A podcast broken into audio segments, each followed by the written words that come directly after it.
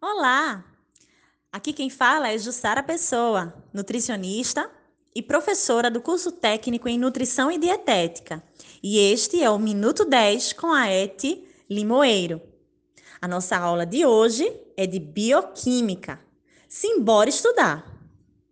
Na última aula de Bioquímica, nós aprendemos o que é o metabolismo energético e como ele pode ser dividido em dois grupos, o grupo das reações anabólicas, reações de síntese, e o grupo das reações catabólicas, reações de quebra.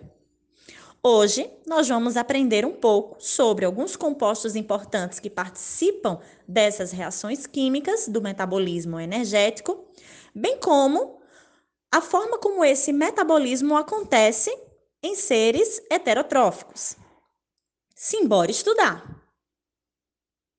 O ATP a adenosina trifosfato é o elemento mais importante das células e é conhecido como a moeda energética das células. Ele é responsável pela captação e armazenamento da energia liberada no processo de quebra dos nutrientes. Sua constituição é a adenosina, o nucleotídeo, associada a três radicais fosfato interligados em cadeia, o que dá origem ao seu nome, adenosina trifosfato. É importante destacar também os compostos NAD, nicotinamida adenina de nucleotídeo, e FAD, de nucleotídeo de adenina flavina, que são fundamentais para as funções do metabolismo energético, por transportarem o hidrogênio liberado nas reações químicas e ao final do metabolismo serem úteis na produção do ATP, a moeda energética. O metabolismo energético nos seres heterotróficos acontece na forma de respiração celular. A respiração celular é um processo de degradação da molécula de glicose para que seja possível a liberação da energia armazenada nessa molécula. Afinal de contas, já estudamos que a glicose é um tipo de carboidrato. E a função dos carboidratos é fornecer energia para as células. A respiração celular acontece na maioria dos seres vivos e pode ser realizada na forma aeróbica ou anaeróbica. Na respiração aeróbica, há a presença de gás oxigênio no ambiente.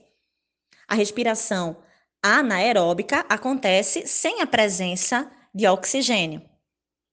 Na respiração aeróbica, ocorrem três fases: glicólise, ciclo de Krebs e fosforilação oxidativa. A primeira fase é a glicólise, quando ocorre um processo bioquímico em que a molécula de glicose, que contém seis átomos de carbono, é dividida em duas moléculas menores, chamadas de ácido pirúvico ou piruvato, cada uma delas com três átomos de carbono. E assim ocorre a liberação de energia.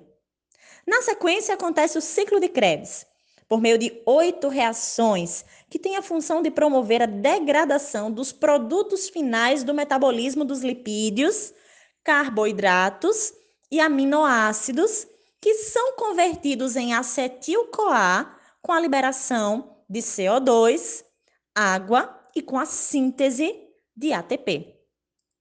Encerrando o processo, ocorre a fosforilação oxidativa, ou cadeia respiratória, fase em que acontece a maior parte da produção de energia. Parte da energia produzida na quebra de compostos nas fases anteriores é armazenada em moléculas intermediárias, como já vimos, o NAD e o FAD. Estas liberam elétrons energizados e os íons H+, que passarão por diversas proteínas, constituindo assim a cadeia respiratória e, ao final de tudo, produzindo mais moléculas de ATP.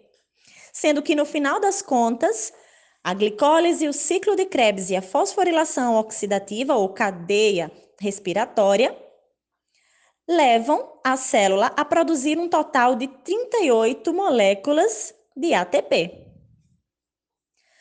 Bom, por hoje é só. Continuamos esse assunto na próxima aula.